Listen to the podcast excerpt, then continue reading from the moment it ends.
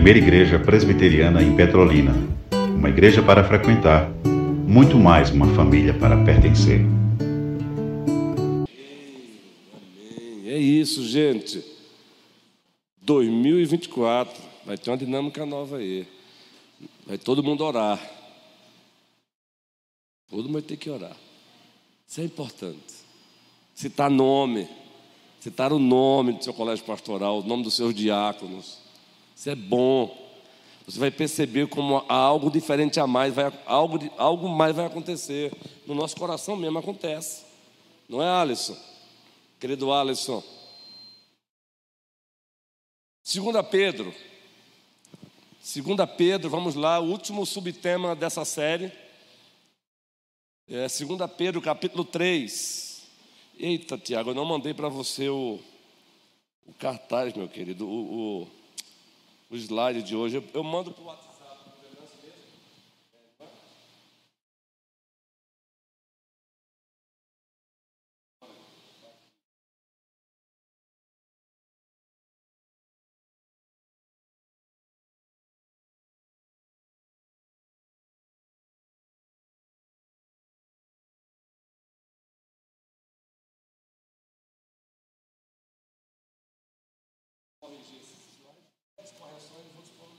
Igreja aí.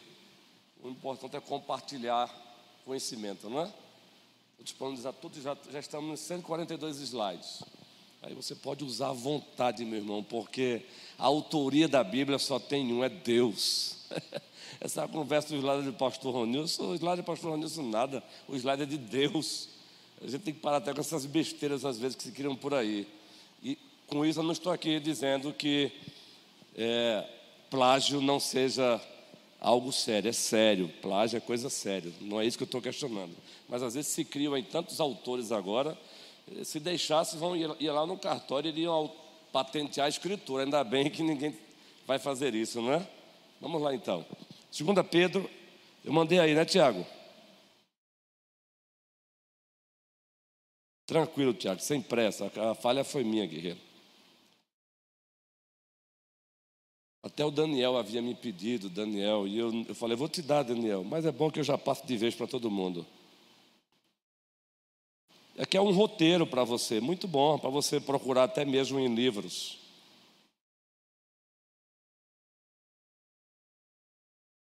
A partir do slide 136, Tiago. Vamos ler primeiro o texto? 2 Pedro, capítulo 3, versículo 13. O versículo 13 é um texto escatológico. É um texto também escatológico. Isso, vamos ler juntos? Nós, porém, segundo a sua promessa, esperamos novos céus e nova terra. Deus seja louvado. O apóstolo Pedro se encontra aí pastoralmente encorajando a igreja do primeiro século, pois a mesma se encontrava debaixo de ou sob perseguição, sendo perturbada. Logo no início, ele se dirige à igreja da diáspora, lembram? A igreja dispersa. No capítulo 3, um dos, uma das ideias um dos temas ali tratado, um assunto que ele trata lá, a presença dos escarnecedores da fé, os zombadores. E ele diz para a igreja: calma, não se deixem enganar por eles, não. Não, não, não. Não se sujeite a essas, essas vozes E aí, no processo de encorajá-lo, ele diz: Nós esperamos novos céus e nova terra. E esse esperar envolve escatologia, Rafael, a doutrina dos últimos acontecimentos, a doutrina das últimas coisas. É claro que quando o assunto é escatologia, a escatologia ela, ela, ela vem acontecendo desde os primórdios da humanidade. A escatologia é a realização, é a concretização das promessas de Deus. Contudo, nós usamos esse vocábulo, esse verbete aí, para falar muito especialmente dos últimos acontecimentos. Um deles, a volta do nosso Senhor e Salvador Jesus Cristo. Subordinado a isso, o novo céus e a nova terra. E Pedro diz: Nós aguardamos novos céus e a nova terra. Então, a escatologia bíblica reformada é o último subtópico da nossa série, A Fé dos Eleitos. Cristianismo bíblico, ortodoxo, reformado e vivo. Como é importante essa temática, pois ela serve de filtro para a igreja. Você tomar conhecimento da fé dos eleitos, do cristianismo bíblico, ortodoxo, reformado e vivo, você acaba tendo um, um filtro para filtrar o que estão ensinando por aí, o que estão dizendo por aí, ou até mesmo por aqui mesmo. Nós, pastores, somos finitos, os nossos pés são de barros. Que Deus nos guarde, mas vai que o pastor Luiz começa a namorar aí com teologia liberal. Que Deus nos proteja. Aí a igreja já tem o seu filtro, ou seja, a doutrina bíblica, o cristianismo bíblico, ortodoxo, reformado e vivo. Entende? Estou dando um exemplo de mim, gente, apenas para mostrar que a igreja não pode vacilar, não. E um dos subpontos desse, dessa série é esse aí, escatologia. A escatologia bíblica reformada é uma verdade central do cristianismo bíblico reformado e vivo cristianismo bíblico, ortodoxo, reformado e vivo, Davi. Agora preste bem atenção. Conseguiu abrir? Está tá tentando ainda, né? Pronto. Preste bem atenção antes de, do, do slide aparecer ali. Dentro da escatologia, a doutrina das últimas coisas, nós temos o que nós chamamos de, preste bem atenção, consenso e dissenso consenso e dissenso, duas palavrazinhas aí. Vocês sabem o significado, é claro, não é? O que é um consenso? Concordar, isso, estar de acordo com. Então, existe um consenso geral entre todas as os ramos do cristianismo dentro da escatologia, existe um consenso nos aspectos primários da escatologia. Pastor, deu um exemplo aí de um aspecto primário da escatologia, ou de uma verdade primária da escatologia. A volta de Cristo. Então há um consenso aí. É pentecostal, é, reformados, presbiterianos, batistas, congregacionais, assembleianos, a Igreja Aliança do Calvário, Pastor Paulo Júnior, Igreja Episcopal, Igreja Anglicana, e tantas outras. Há um consenso aí. É preciso entender isso. Um outro exemplo de uma verdade dentro da escatologia onde há um consenso. As igrejas verdadeiras, por mais que elas tenham divergência em outras áreas, nessa verdade ela não tem não. Há um consenso. Carlos já falou uma volta de Cristo, mas um outro exemplo de um consenso. Todos, todas as igrejas verdadeiras concordam. Vocês sabem. Vai lá, Bia. Bia sorriu ali, balançou a cabeça. Os presbíteros, por favor, vamos chamar os, os universitários, os presbíteros. Vamos lá. Dentro da escatologia, as doutrinas das últimas coisas. Rayane, Felipe, vocês gostam de teologia, né? João, você está caladinho aí, viu? Não é? Vamos lá? Vai, Glau. Vai não, Gabi? Oi? De, não, da escatologia. Os sacramentos são as ordenanças. Mas poderíamos tratar por aí também, João. De, da, da escatologia. As promessas que irão se cumprir ainda. Além da volta de Cristo. O que nós aguardamos? Que vai acontecer como, como efeito da volta de Cristo. Sim, sim. Agora, aí a divergência. Aí é um assunto que tem dissenso. A ressurreição. A ressurreição, no aspecto geral, consenso.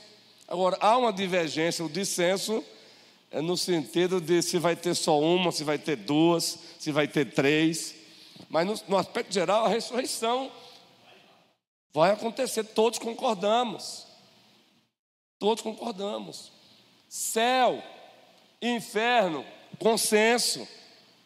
Estou só narrando isso porque é importante saber disso. Agora, dissenso, discordância.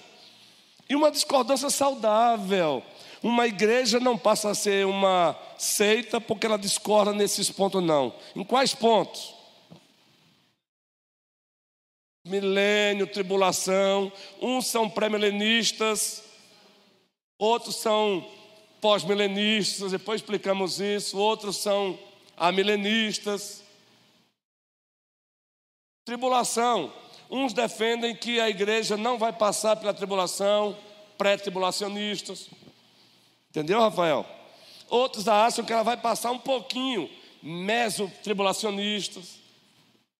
Outros acham que, muitos reformados, que ela vai passar totalmente pós-tribulacionista.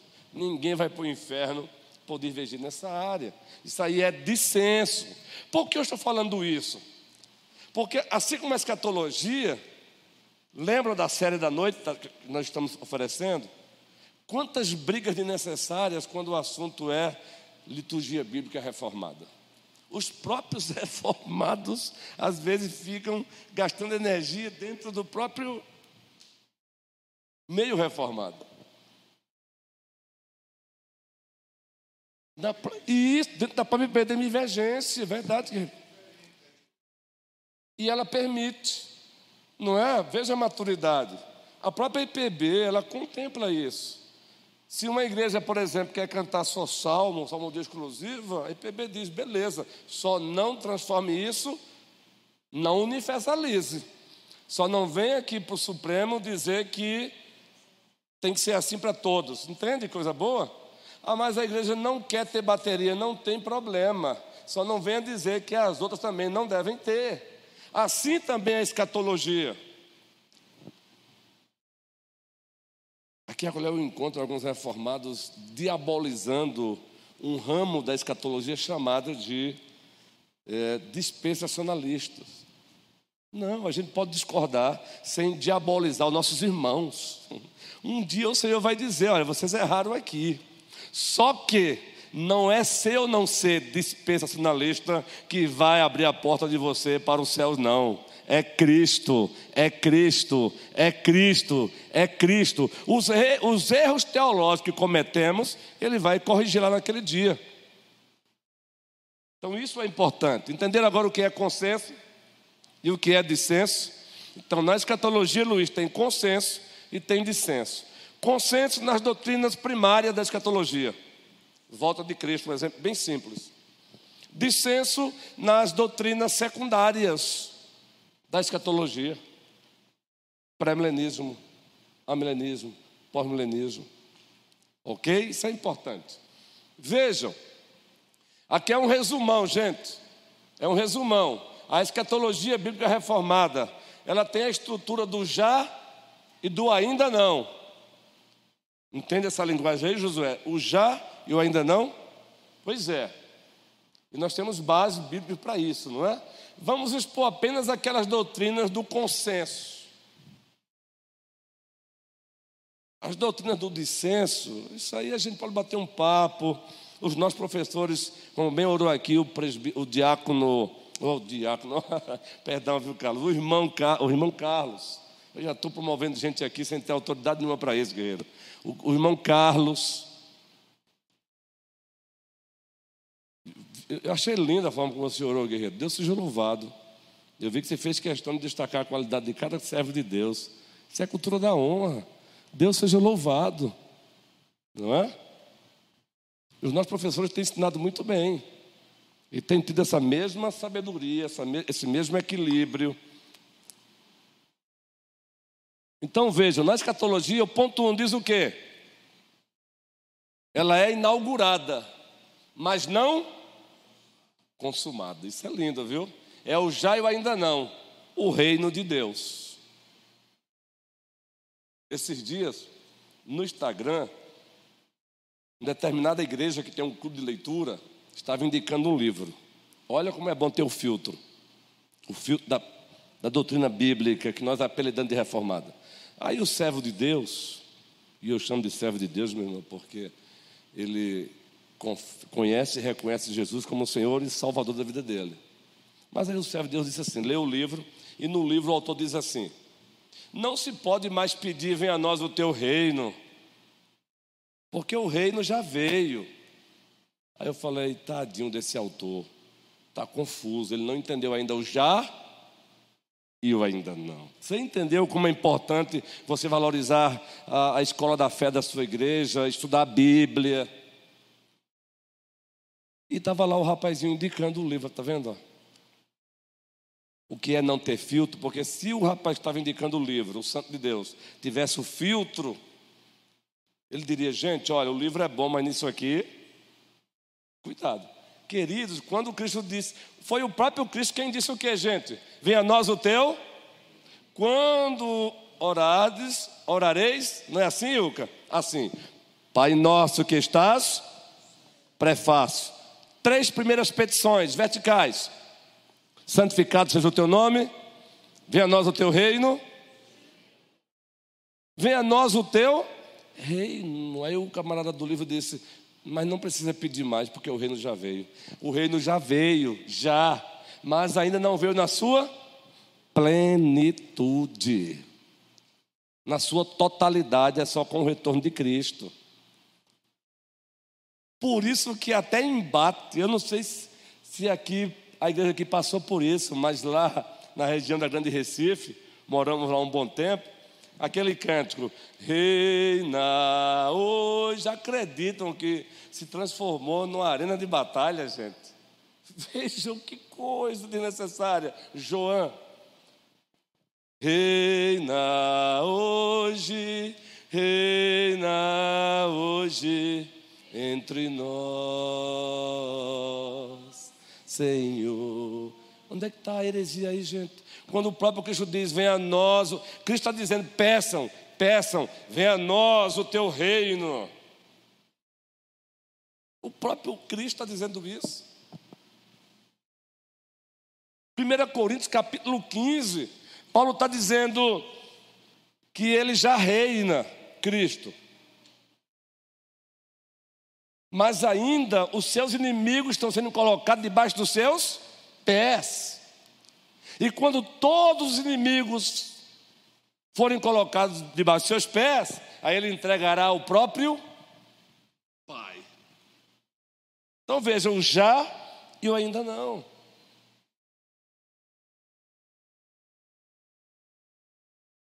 É a morte, e é lá que tem aquele refrão, né?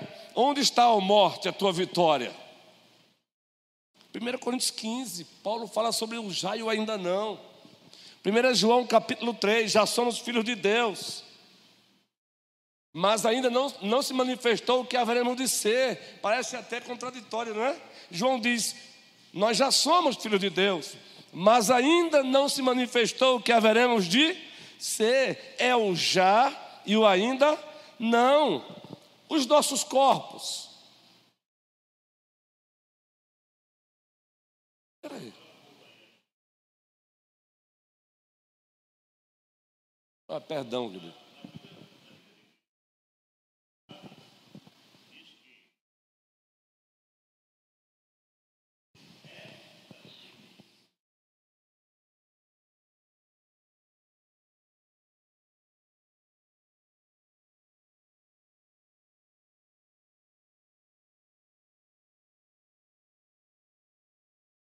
Isso. Os nossos corpos estão aguardando os corpos glorificados, por isso que ainda adoecemos. Aí a teologia da prosperidade não tem espaço. Eles confundem o já com ainda não. Sim, Cristo morreu também para nos dar um corpo perfeito, mas é no ainda não, é no porvir, é na consumação. Então, os teólogos da prosperidade, eles fazem uma confusão terrível. Eles invertem o já com o ainda não, e por isso dizem que o crente não pode adoecer. Filho do rei não é pobre. Então, isso é muito importante, gente. É só uma, um resumo. Quem quiser falar, por favor, pode pedir a fala. O segundo ponto diz o quê? A escatologia é o que, gente? É pessoal na sua realização. O que você entende isso? Que ela é pessoal na sua realização? Vocês sabem disso, não tenham medo não. Ela é pessoal na sua realização.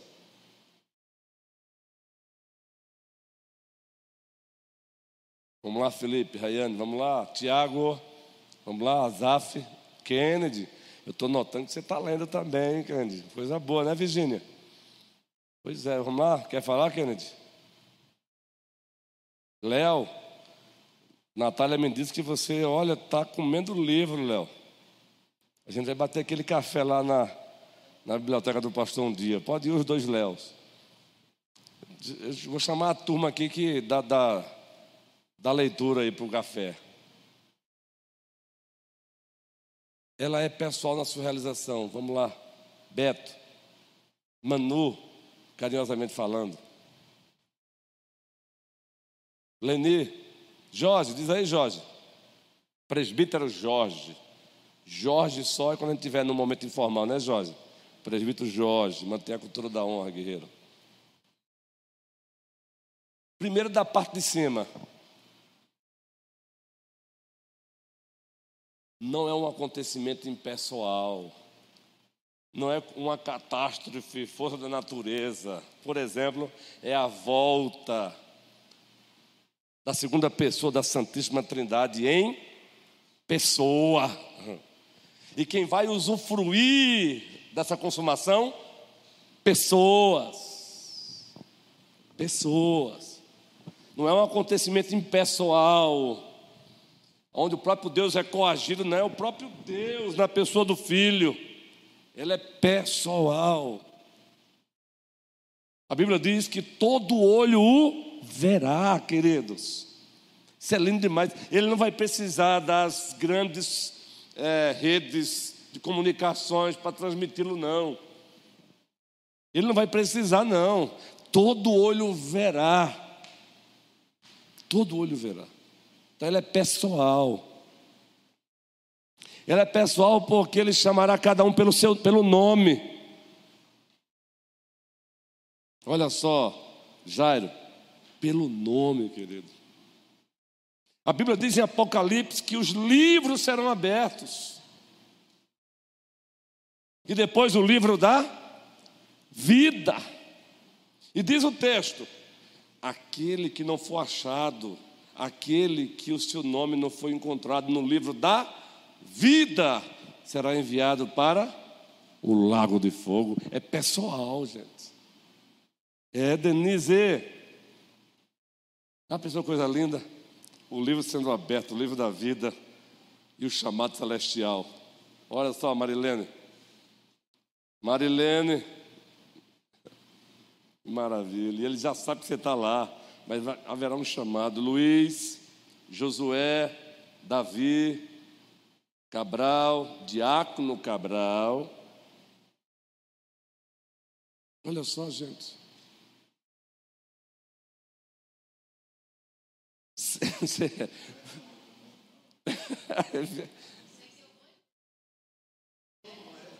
Isso.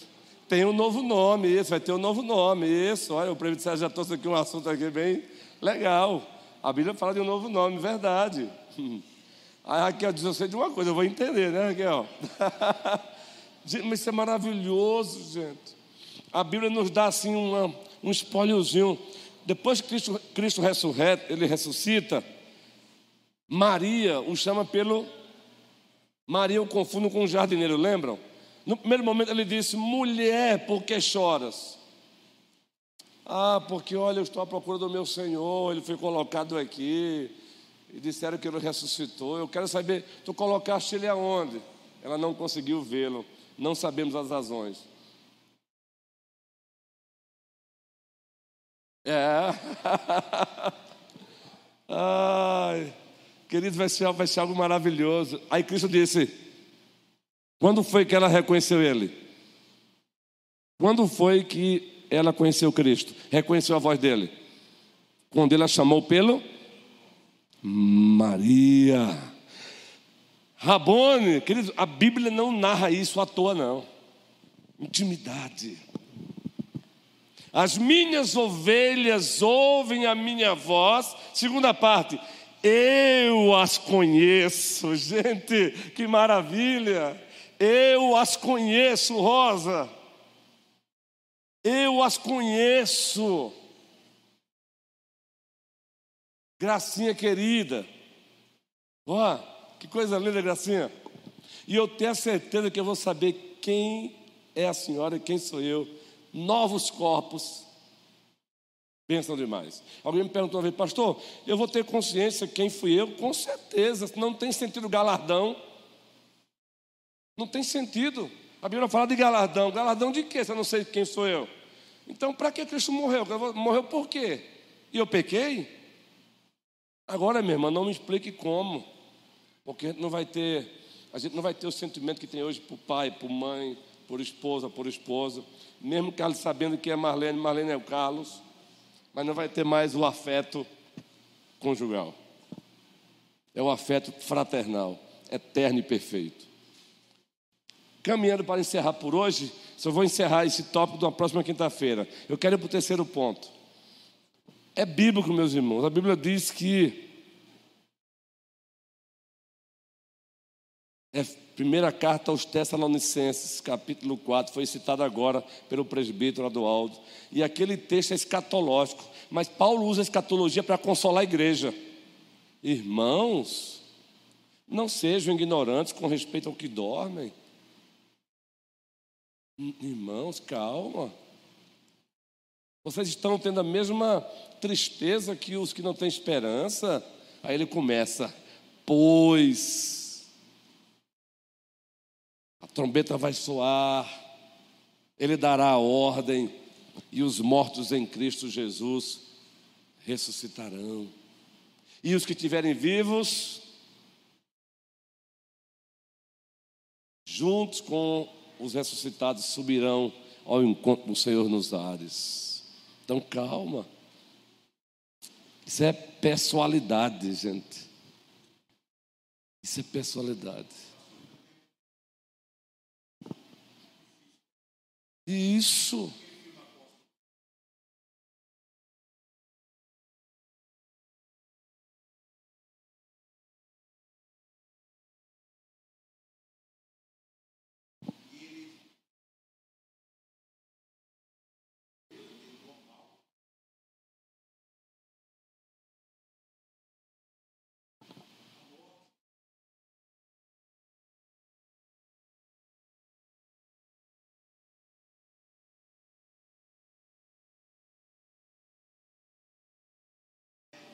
Entram corajados. Isso.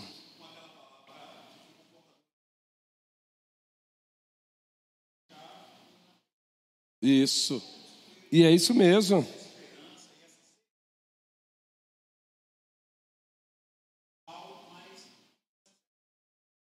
Isso. Dois puritanos foram queimados em praças públicas no século XVII. Um deles, Christoph Loff. E aí pediram, antes da execução, pediram ao pastor que fosse ministrar a ceia para ele. Aliás, a esposa mandou um recado: Tu queres que o pastor vai ministrar a ceia para você? Ele falou: Não, meu amor, não precisa. Olha a serenidade, guerreiro. Porque questão de segundos, eu vou ceiar com o meu Senhor. Gente, isso é demais, é muita serenidade. O que encorajou justamente isso, no, no fechar e abrir os olhos. Fechar e abrir os olhos. Querido, isso é real. Daqui a pouco acenderam mesmo a fogueira. E eles foram morreram queimados, queridos. Quantos irmãos nossos na fé morreram queimados, meu irmão, e com essa serenidade. Serenidade gerada pela confiança no caráter de Deus, nas promessas de Deus. No caráter de Deus, nas promessas de Deus. Gente, o que levou Paulo a dizer: Estou pronto para ser oferecido como libação a Deus. E quando ele escreve a segunda carta de Timóteo, ele está onde? Na última prisão, a sentença tinha sido dada já, ele seria decapitado, ele já tinha ciência. Por isso ele diz: a hora da minha partida é chegada. Chegou a hora de tirar a âncora e deixar a minha nau, o meu navio partir para a glória. Ele já tinha certeza. É lá que ele diz: combati o bom combate, completei a carreira, guardei a fé. Veja a motivação do homem, pois a coroa da justiça me está reservada. Não somente a mim, mas a todos quantos amam o Senhor Jesus Cristo. Aleluia! Veja a motivação daquele homem. E eu não sei se foi na UPH ou se foi no Ministério de Família, que o prefeito César colocou um texto lá e colocou até assim: Vejam o sofrimento de Paulinho, o apóstolo Paulo, não é? Senão todos nós. Por isso que é bom ler mesmo as biografias, viu? Bíblicas e as biografias não bíblicas. Quem já leu o diário de David Bryan? Meus irmãos amados. Aí você diz assim: Meu Deus, eu me envergonho às vezes da minha fé. é, que é isso, rapaz. Presbítero Adualdo.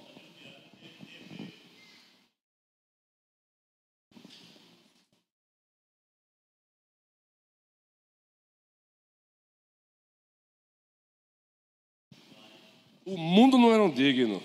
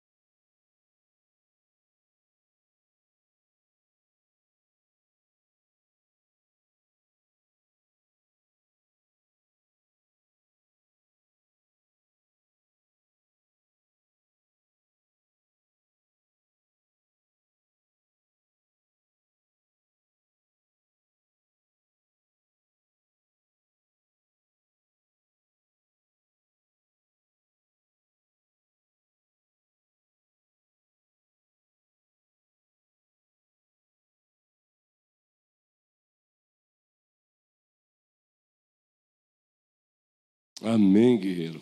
Próximo aqui, a gente vai deixar o microfone, pedir alguém aí, já ir treinando uma turma aí para ficar com o microfone na mão, porque é bom que, você, que os senhores usam o microfone para os outros ouvirem, porque são, cada um aqui traz uma, algo bom. Cada um traz algo bom. Eu só quero fechar mais uma vez com um personagem da história da igreja, Policarpo. Já quem já ouviu falar em Policarpo? Lembra da idade do homem? 86 anos o procônsul incumbido de dissuadi-lo a negar Cristo desse homem. Já são 86 anos. Tu não precisas passar por isso, não. 86 anos. Cara, só basta você dizer eu nego. 86 anos, o procônsul, os historiadores, qualquer livro de história, o livro dos mártires, pode ver lá, procura no Google, você vai ver, bote lá. Aí ele olha para o rapaz e diz: ah, Há 86 anos eu sirvo ao meu Senhor e ele nunca me fez mal, só bem. É agora que eu vou negá-lo. Aí o procônsul disse, mandei ele olhar para a sanduicheira, eu chamo de sanduicheira, né? A bichinha quente, queridos, fervendo. Olha o que eu tenho para você. Ele disse: você conhece esse fogo que vai se apagar rapidinho. mas você não sabe o peso do fogo do inferno. Gente, demais. Isso é demais, é confiança no Senhor. Qualquer coisinha hoje em dia eu quero desistir, Luiz. Precisamos ler mais a Bíblia, orar mais, ler mais a Bíblia, orar mais e ler mais a Bíblia. Não é Leia? Eu estava ali te observando, Leia, enquanto estava cantando com o Joelson. Cadê o guerreiro? Com certeza é, é, é algo de urgência. E observando, louvando a Deus pelos dois, e observando o traquejo musical de Leia. Eu rapaz, cada um no seu quadradozinho, não é? Cada um no seu. Deus seja louvado, Leia. Que maravilha, minha irmã. Que maravilha. Que o Senhor nos abençoe.